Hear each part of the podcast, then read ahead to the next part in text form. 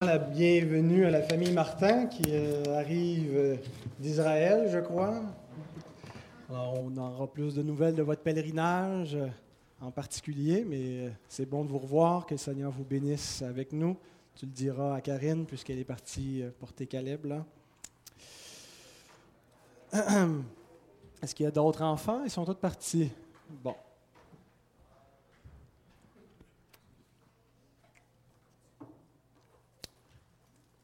Une histoire pour commencer à vous raconter. C'est l'histoire d'un roi qui avait eu un fils, mais que dès euh, la naissance de son fils, il avait été enlevé par son ennemi. Et donc, le petit enfant a été transporté dans un autre royaume que le sien. Et bien qu'il fût un prince, euh, il, a grandi dans ce royaume étranger comme un esclave. Il n'était pas bien traité, euh, il vivait dans la peur et il était maintenu dans l'ignorance de sa véritable identité. Et donc dans ce royaume, il a appris à faire le mal, à mentir. Mais un jour, son père, le roi, apprit où se trouvait son fils. Et il a donc envoyé ses serviteurs les plus efficaces pour s'introduire euh, furtivement à l'intérieur de ce royaume ennemi, pour aller arracher son enfant de l'ennemi et le ramener dans sa maison. Et donc, ces serviteurs ont fait cela, ils sont venus, ils ont enlevé le fils du roi. Et donc, chemin faisant, ils l'ont bien traité, ils lui ont expliqué pourquoi il l'avait enlevé. Qu'il était le fils d'un grand roi. Et donc, en apprenant cela, il était complètement bouleversé, ébahi de ce qu'il entendait, mais il n'arrivait pas à le croire en même temps. Ça semblait trop extraordinaire pour pouvoir être vrai. Il avait été tellement habitué à se voir comme un, un esclave dans le royaume de l'ennemi et maintenant qu'on vient l'arracher de cette terre et qu'on l'amène dans son royaume à lui, euh, ça semblait trop beau pour être vrai. Il voulait le croire, mais en même temps, il craignait qu'on le conduise vers le roi pour un autre motif qui était peut-être celui d'être jugé pour ses mauvaises actions, pour ses mensonges, et qu'il n'allait pas obtenir un accueil favorable, mais qu'il allait être condamné. Et donc, en chemin, il hésitait entre le doute et euh, la confiance. Il espérait que tout soit vrai, mais il n'arrivait pas à s'en persuader. Et il sut qu'il était véritablement, qu'il était le fils du roi, lorsqu'il arriva devant ce roi et qu'il ne trouva pas un juge, il ne trouva pas un Seigneur qu'il devait craindre, qui s'apprêtait à le condamner, mais qui vit dans ce roi un regard compatissant, qui était complètement ému, qui lui ouvre les bras et qui lui dit Mon enfant. Et le cœur de cet homme fondit. Il se mit à pleurer également et il s'écria Abba, Père, mon Père. Alors, cette petite histoire, en plus de ressembler au conte de Walt Disney, ressemble à l'histoire de beaucoup de chrétiens qui ont entendu l'Évangile, qui croient, mais qui en même temps sont pris dans cette espèce de déchirement qui les amène à douter, à hésiter, à être incapables d'être certains que Dieu est véritablement leur Père. Et ils hésitent comme ça jusqu'à ce qu'ils rencontrent Dieu lui-même. C'est-à-dire, je ne parle pas de la conversion, mais jusqu'à ce que Dieu lui-même les convainc par son propre esprit qu'ils sont leurs enfants, ses enfants. Et c'est ce que nous allons voir aujourd'hui, Dieu qui convainc notre esprit. Dieu qui nous convainc que nous sommes ses enfants. Des fois, on n'arrive pas à se convaincre soi-même. On arrive, les autres n'arrivent pas à nous convaincre. Euh, et, on, a vu, on a parlé beaucoup de cela dans les dernières semaines. On a parlé beaucoup de la question de l'assurance, comment on fait pour savoir si vraiment on est un chrétien. Mais donc, euh, ça nous amène à la troisième colonne de l'assurance du salut, le témoignage du Saint-Esprit. Avant de lire la parole euh, qui se trouve dans Romains 8, versets 12 à 17, nous allons prier notre Dieu. Seigneur, c'est un privilège inouï que nous avons de pouvoir être rassemblés, réunis en ton nom et que tu sois au milieu de nous. Tu as promis, Seigneur, que lorsque deux ou trois s'assemblent en ton nom, lorsque un culte t'est rendu selon ta parole, Seigneur, selon la vérité révélée, que tu serais au milieu d'eux, Seigneur. Et nous croyons cette, cette promesse que tu nous as faite. Nous te prions que tu puisses te révéler à nous, que tu nous aides, Seigneur, à avoir des oreilles pour entendre, des cœurs pour comprendre ce que dit l'Écriture. Notre Dieu, tout cela, nous te le demandons pour ta gloire. En Jésus-Christ. Amen.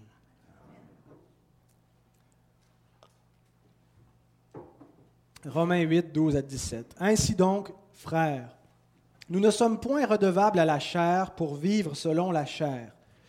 Si vous vivez selon la chair, vous mourrez. Mais si par l'Esprit vous faites mourir les actions du corps, vous vivrez. Car tous ceux qui sont conduits par l'Esprit de Dieu sont fils de Dieu. Et vous n'avez point reçu un esprit de servitude pour être encore dans la crainte, mais vous avez reçu un esprit d'adoption par lequel nous crions Abba, Père. L'Esprit lui-même rend témoignage à notre esprit que nous sommes enfants de Dieu.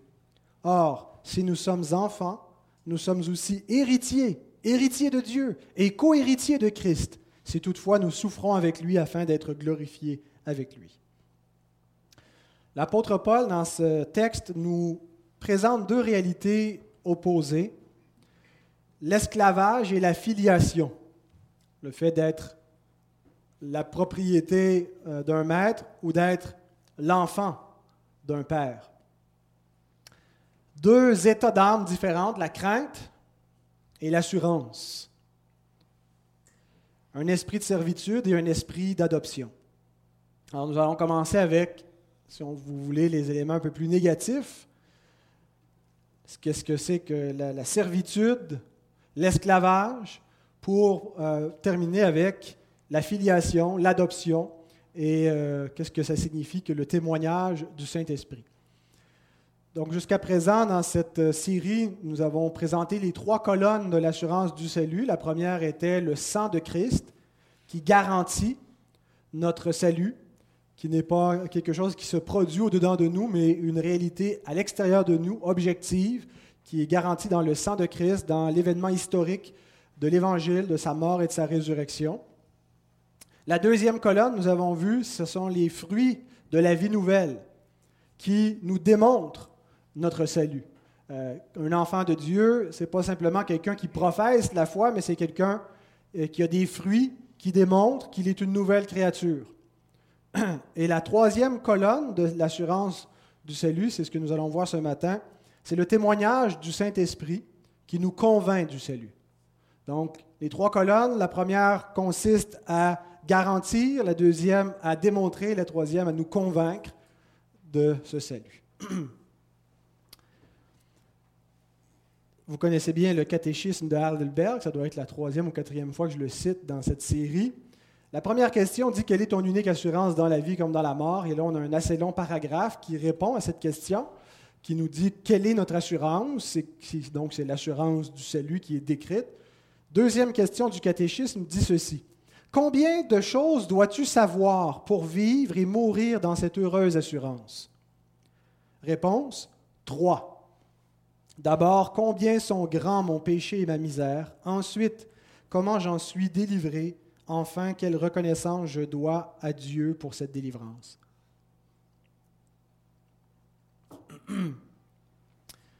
Nous allons nous concentrer sur le premier élément. Combien sont grands mon péché et ma misère? Avant d'avoir l'assurance du salut, il faut avoir l'assurance de notre péché, si vous comprenez ce que je veux dire. Si on n'a pas la, compréhension de ce que ça signifie que d'être un pécheur et que ce n'est pas simplement une compréhension théorique, si nous n'avons pas une conviction profonde de notre misère, de notre état de péché. On ne parle pas nécessairement de vivre dans une profonde dépression vis-à-vis de notre péché, mais de comprendre que nous-mêmes, en quoi nous sommes pécheurs, en quoi est-ce que nos pensées, en quoi est-ce que notre, façon de vivre, que nos propos sont péchés. Et si on ne comprend pas notre état de péché et de misère, eh bien, euh, comment est-ce que nous, nous, pouvons recevoir la grâce, puisque c'est spécifiquement en réponse à notre condition déchue que euh, le salut euh, est une réponse, est une, est une bonne nouvelle. Et c'est la mode aujourd'hui de, de, nier notre nature pécheresse. En fait, il y a beaucoup de, de, de, prédicateurs qui annoncent un faux évangile, l'évangile de la, la comment on dit, il y a la prospérité, mais euh, c'est un autre terme que je recherche. Euh, je vais le trouver, donnez-moi deux secondes. Euh, l'estime de soi. L'évangile de l'estime de soi, où finalement, ça consiste à se trouver, tout est parfait, tout est bien avec nous, on est des êtres on a des faiblesses, on admet qu'il n'y a personne de parfait, mais que l'Évangile devient l'acceptation de soi, l'acceptation de notre condition. Euh, Joel Alstein prêche ça. Je sais que ce n'est pas, pas bien vu de dénoncer des, des, gens en, chair, mais je le fais quand même. Euh, il prêche ce faux évangile. Euh, c'est un prédicateur qui a la plus grosse église aux États-Unis. Euh, et, le slogan de l'église n'a rien à voir avec l'évangile. Le slogan, c'est Find the champion in you. Trouvez le champion en vous. Et, donc, il dit des choses agréables que les gens veulent entendre, parce que les gens aiment ça, se faire dire ça, que tout est correct. Alors que le vrai évangile, la bonne nouvelle qui est annoncée aux pécheurs, c'est pas de dire Dieu te trouve parfait comme tu es, mais c'est repens-toi de ton péché. Et Dieu donne sa grâce à tous ceux qui se repentent, peu importe ce qu'ils ont été, si leur repentance est véritable.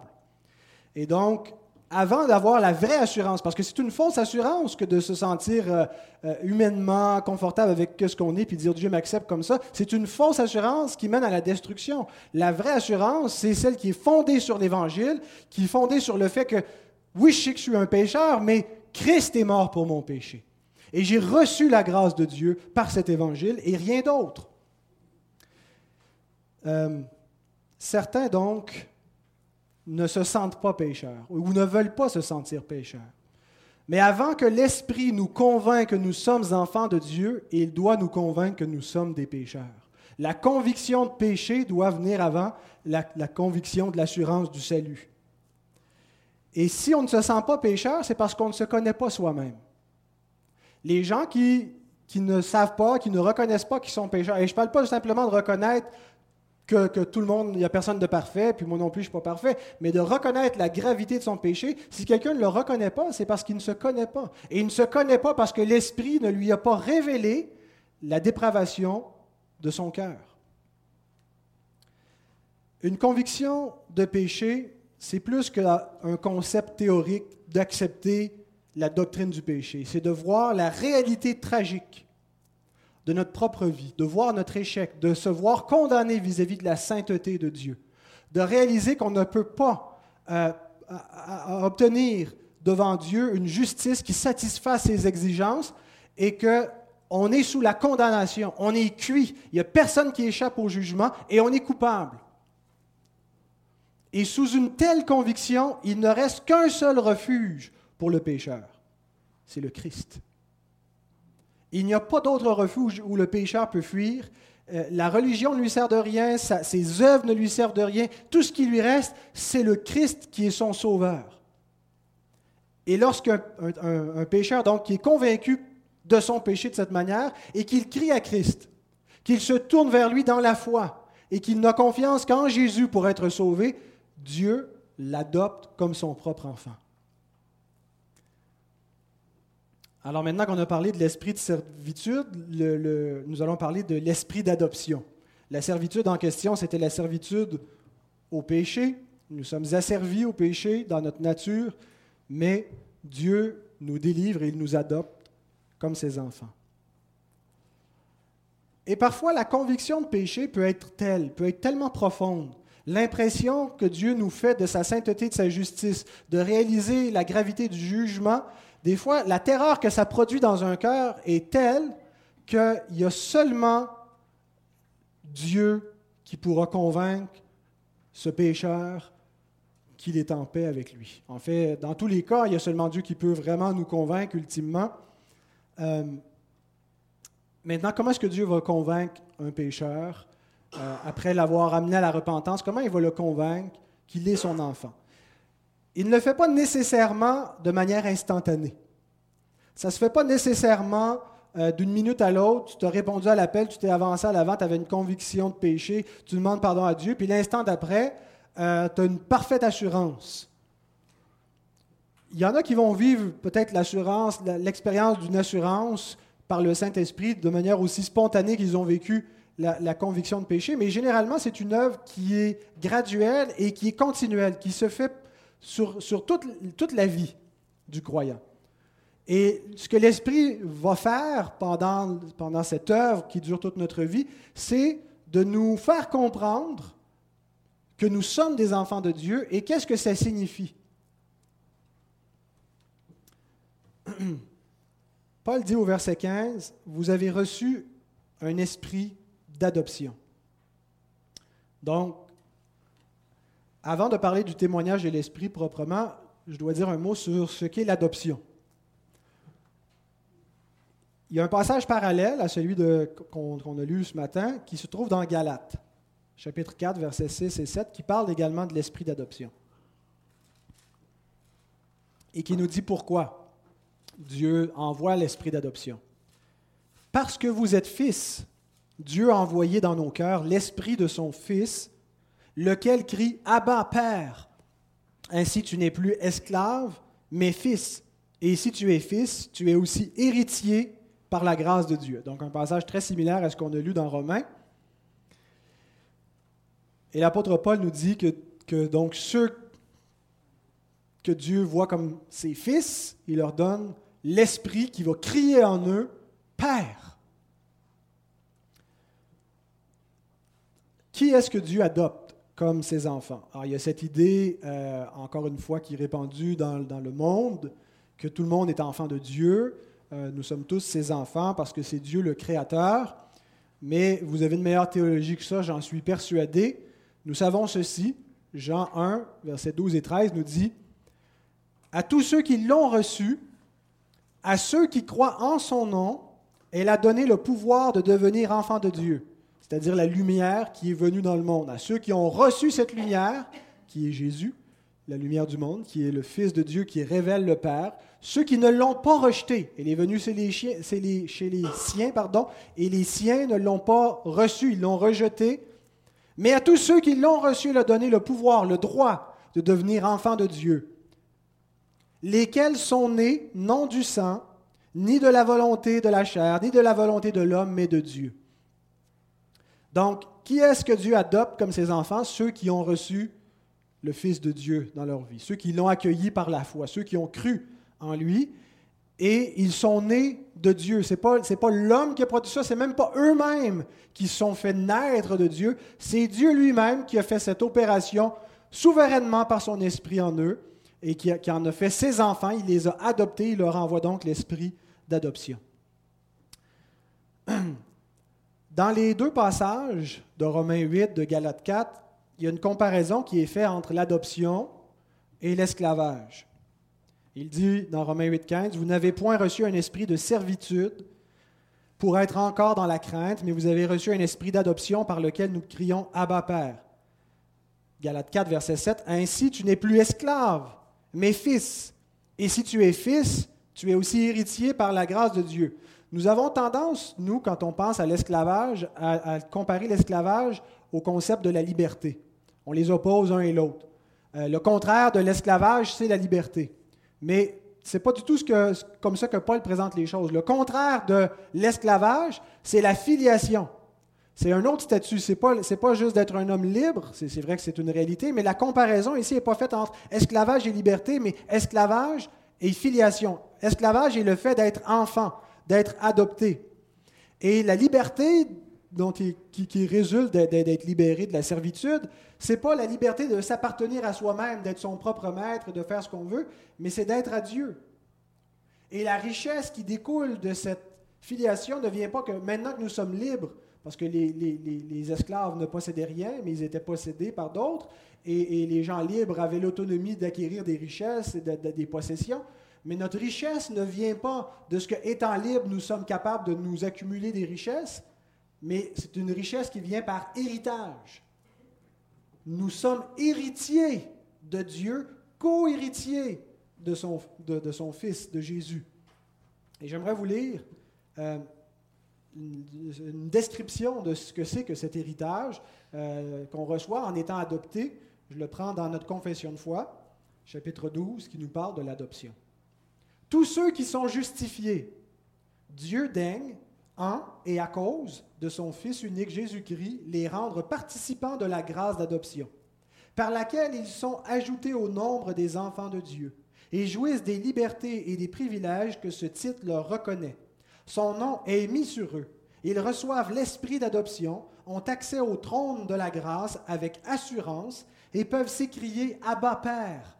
Ils sont l'objet de la compassion, de la protection, du secours et du châtiment de Dieu comme d'un Père, sans pourtant être jamais rejetés, car ils sont scellés pour le jour de la rédemption et héritent les promesses en tant qu'héritiers du salut éternel.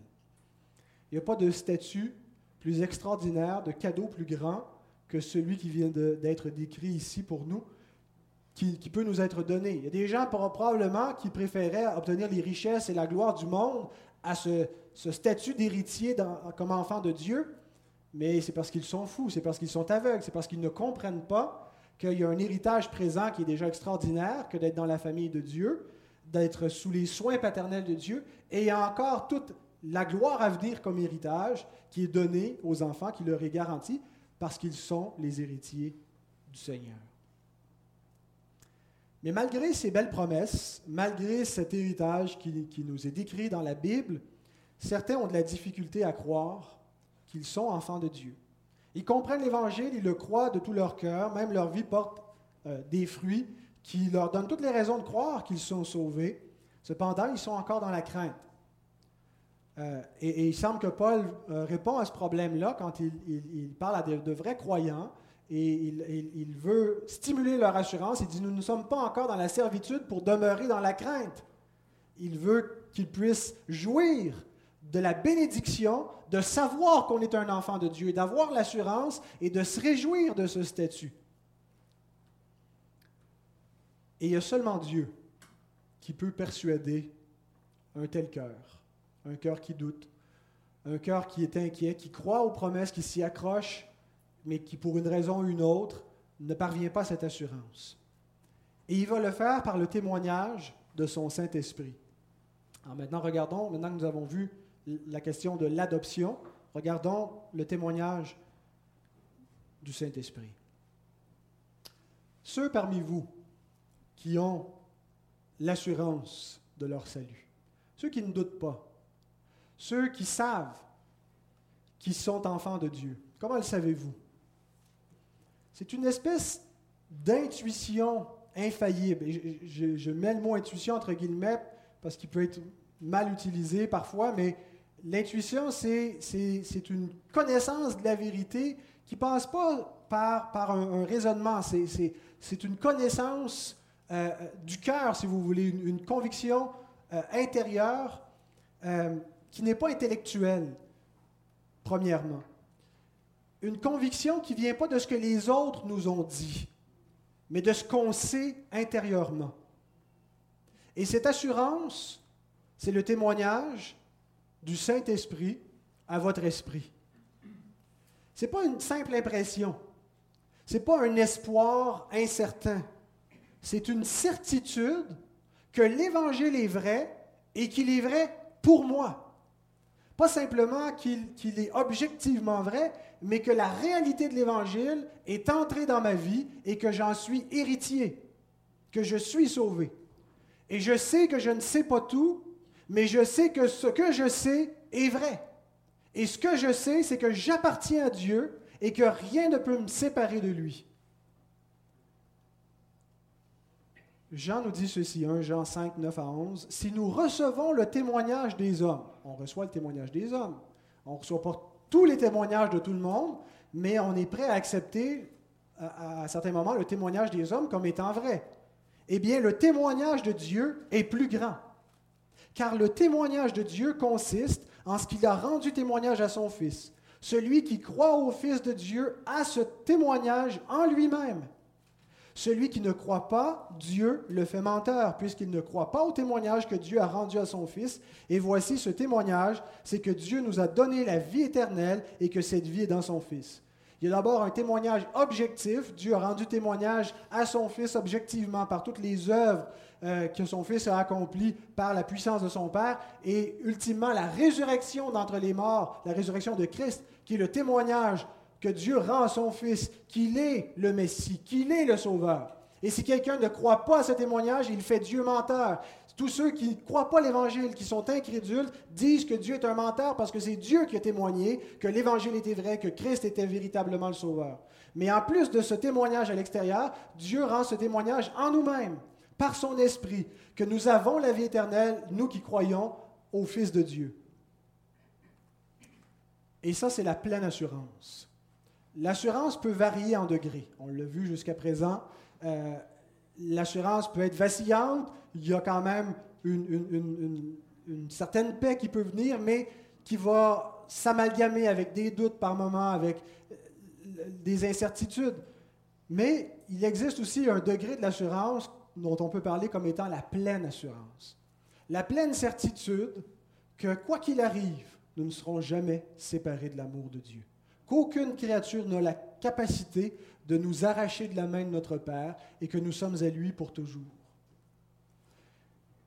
Et même si nous n'avons pas cette pleine assurance en ce moment, sachez que le Saint-Esprit œuvre dans tous les cœurs des enfants de Dieu pour les conduire vers cette pleine assurance.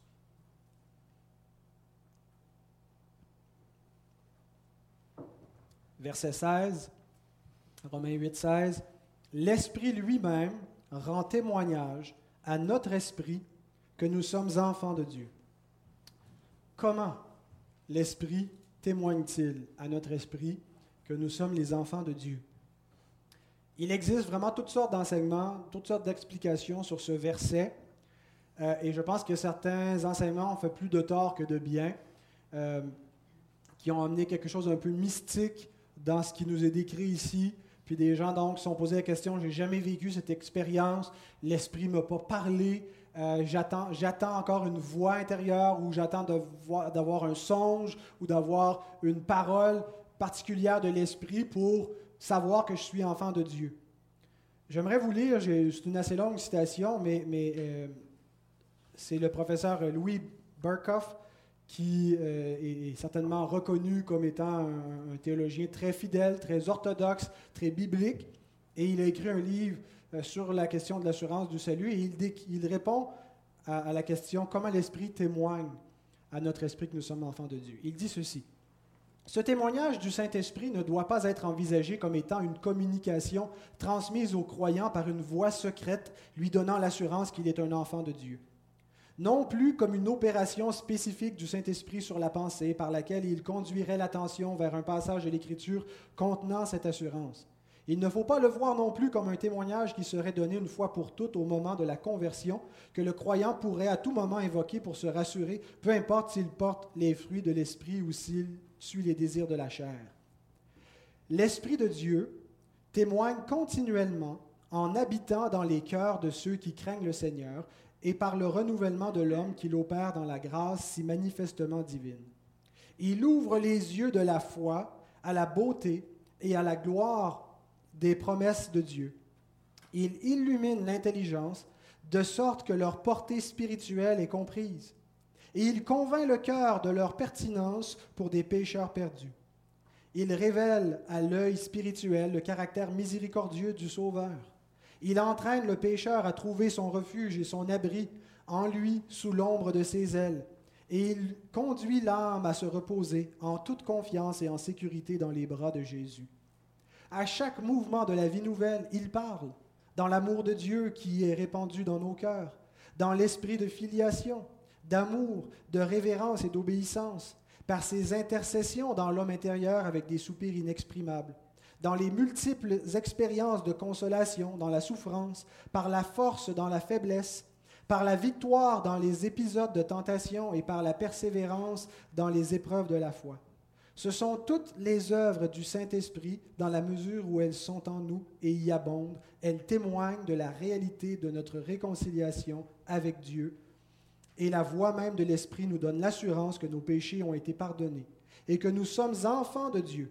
Ces affections spirituelles sont vitales et brillent de leur propre lumière. Elles constituent ainsi le témoignage du Saint-Esprit qui donne la conviction à l'âme plus, plus la vie de la foi se développera, plus notre progrès dans la voie de la sanctification augmentera, alors la voix de l'Esprit résonnera avec plus de clarté et dissipera tous les doutes en remplissant le cœur de joie et de paix. Autrement dit, c'est la présence de l'Esprit en nous.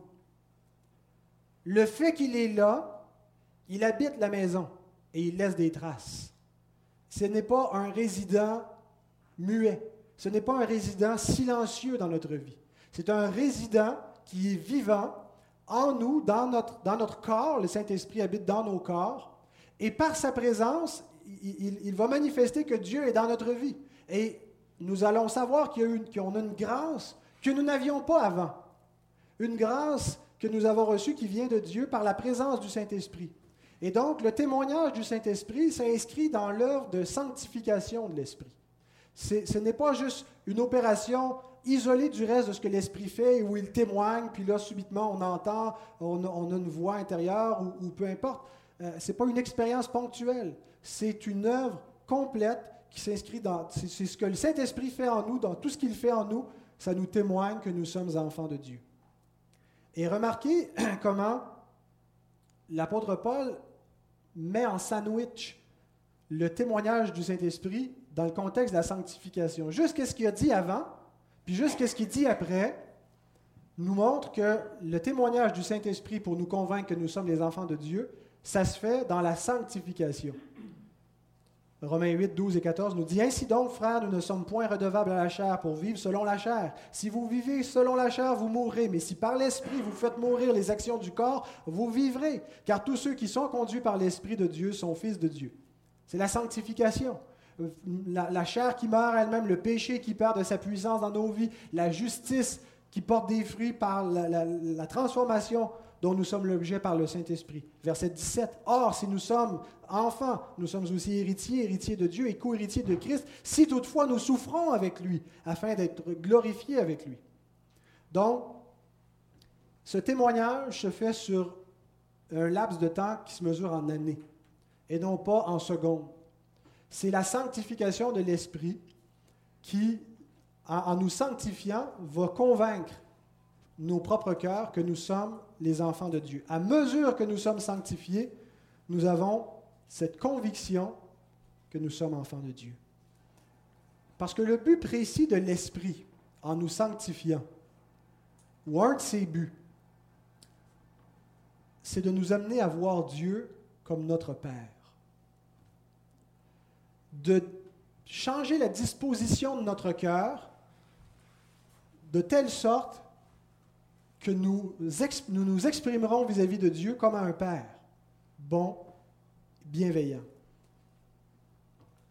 Nous voyons Dieu comme le Créateur, comme l'Éternel, comme la parole, comme l'Alpha et l'Oméga, comme le Tout-Puissant, comme la Trinité, comme le Roi, comme le Juge, comme le Seigneur.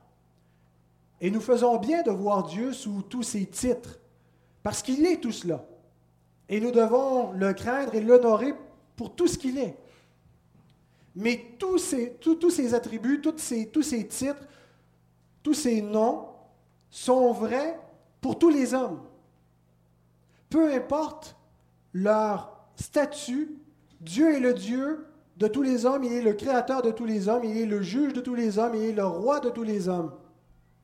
Mais il y a quelque chose que Dieu est uniquement par rapport aux croyants en Jésus-Christ, leur Père. Il y a quelque chose que Dieu n'est pas pour tous les hommes. Il n'est pas le Père au sens de l'adoption en Jésus-Christ de tous les hommes. Tous les hommes ne sont pas les enfants de Dieu, seulement les chrétiens Seulement ceux qui sont nés de l'Esprit sont enfants de Dieu. Et c'est l'objectif de l'Esprit de nous amener à être conscients que nous sommes enfants de Dieu. Prenez les dispositions de cœur d'un enfant face à ses parents. Il ne les voit pas comme monsieur et madame. Il ne les appelle pas monsieur et madame. Pour, l'enfant, il ne se réfère pas à ses, à ses parents, premièrement, comme par rapport à ses titres ou à sa profession. Peut-être qu'en vieillissant, il va réaliser que ses parents est, un monsieur, une madame et, qu'ils ont tel accomplissement. Et il pourra les voir dans cette perspective-là également. Mais il n'y a rien de plus significatif pour l'enfant que le rapport de filiation, que de se voir comme l'enfant de ses parents. Et la seule manière d'exprimer cette réalité, c'est de l'appeler papa, de l'appeler maman. Il ne peut pas s'exprimer à eux autrement. Il les appelle père, il les appelle mère. L'Esprit travaille en nous pour que nous n'appelions plus Dieu Monsieur, mais que nous l'appelions Père. C'est bien d'appeler Dieu Seigneur. Vous savez d'abord que Monsieur, ça vient de Seigneur, mon Seigneur, et à la longue, c'est devenu Monsieur et Monsieur. Et c'est bien d'appeler Dieu Seigneur, notre Seigneur. Mais il y a un problème avec notre assurance si nous ne sommes pas capables d'appeler Dieu Père si, ce n'est pas le terme le plus significatif pour nous définir par rapport à Dieu qu'en l'appelant Père, si ce n'est pas un élan spontané du cœur, c'est qu'il reste encore beaucoup de travail dans notre cœur et que nous manquons d'assurance vis-à-vis de ce Dieu.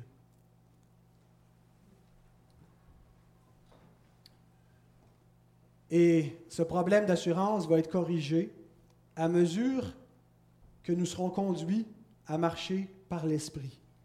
Marcher par l'Esprit, c'est marcher dans les, voies de la sanctification. C'est être transformé de plus en plus à l'image de Christ.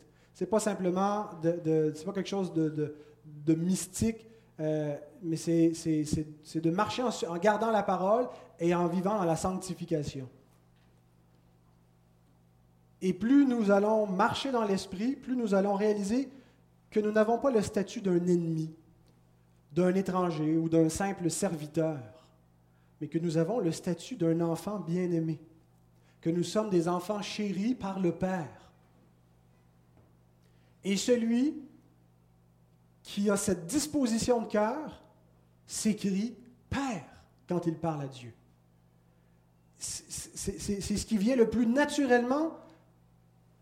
C'est autant que ça peut être étrange pour un enfant d'appeler son parent par son, par son, prénom ou par un titre, c'est tout à fait naturel de l'appeler par le titre père ou, mère, papa ou maman, eh bien, notre cœur s'écrit naturellement Père en parlant à Dieu lorsque Dieu convainc notre esprit que nous sommes ses enfants. Romains 8,15 Vous avez reçu un esprit d'adoption par lequel nous crions Abba, Père. Je termine avec euh, une remarque sur le terme Abba. Certains disent que Abba voudrait dire papa et non père. Et donc, font une distinction qu'on ne doit pas juste l'appeler euh, père, mais ça doit être encore plus intime, puis appeler Dieu notre papa. Bien, ce n'est pas tout à fait juste. C'est pas le, mot Abba ne veut pas dire papa. Il peut vouloir dire papa, mais le point, c'est que ce n'est pas un terme qui est contraire à père. Le mot Abba, c'est la forme syriaque du mot hébreu qui veut dire père. Euh, et il n'y a pas nécessairement deux mots, euh, comme nous on en français, père et papa. Euh, donc c'est simplement le mot père, mais c'était la langue maternelle de l'apôtre Paul. Et la raison, je crois, pourquoi il, il écrit Abba, père, c'est qu'il veut montrer à quel point c'est ça devient naturel. C'est la, façon la plus naturelle pour lui d'exprimer la paternité ou d'exprimer sa filiation. Hein, c'est comme ça qu'il s'adressait à, son propre père, Abba. Et donc, il, montre que l'Esprit a tellement convaincu son cœur qu'il est l'enfant de Dieu, qu'il l'appelle Père. Mais il le dit dans sa langue maternelle parce que c'est ce qui est le plus lié à, ce statut intime face à Dieu. Mon Père. Mais il le traduit pour ses lecteurs qui sont grecs, et donc il, met patros aussi, euh, euh, ou pater en, grec. Euh, mais finalement, il n'y a pas de distinction entre Abba et Père. c'est le même mot. Si vous n'avez pas cette impulsion spirituelle, cet élan naturel à appeler Dieu Père, Père céleste, mon Père, ne désespérez pas. L'Écriture ne dit pas que ceux qui se sentent enfants de Dieu sont les enfants de Dieu, sont sauvés. L'Écriture nous dit que ceux qui croient au Fils de Dieu sont les enfants de Dieu. Et que dans ces cœurs-là, l'Esprit va travailler pour les convaincre qu'ils sont enfants de Dieu. L'Esprit agit donc en tous ceux qui croient en Christ. Notre assurance doit se reposer non pas sur les expériences qu'on vit, sur ce qu'on ressent, mais sur la foi en Jésus. Et si vous avez cette foi, si le Christ est entré dans votre vie, l'Esprit vous a été donné, l'Esprit d'adoption, et il est en train de travailler en vous pour que vous ne craignez plus, mais que vous ayez cette assurance tranquille, je suis l'enfant de Dieu, Dieu mon Père, il m'aime. Et là où ce que l'Esprit veut nous amener, c'est au stade où nous, nous savons, non pas que nous supposons que Dieu est notre Père et que nous espérons bien que nous sommes ses enfants, mais nous savons. Je vous ai écrit ces choses, nous dit l'apôtre Jean, afin que vous sachiez que vous avez la vie éternelle. Non pas que vous le supposiez, que vous l'espériez fort, fort, fort, fort, mais que vous sachiez que vous avez la vie éternelle. Et cette œuvre de l'Esprit prend des années et elle produit une pleine assurance qui est une grande bénédiction. Que le Seigneur bénisse sa bonne parole.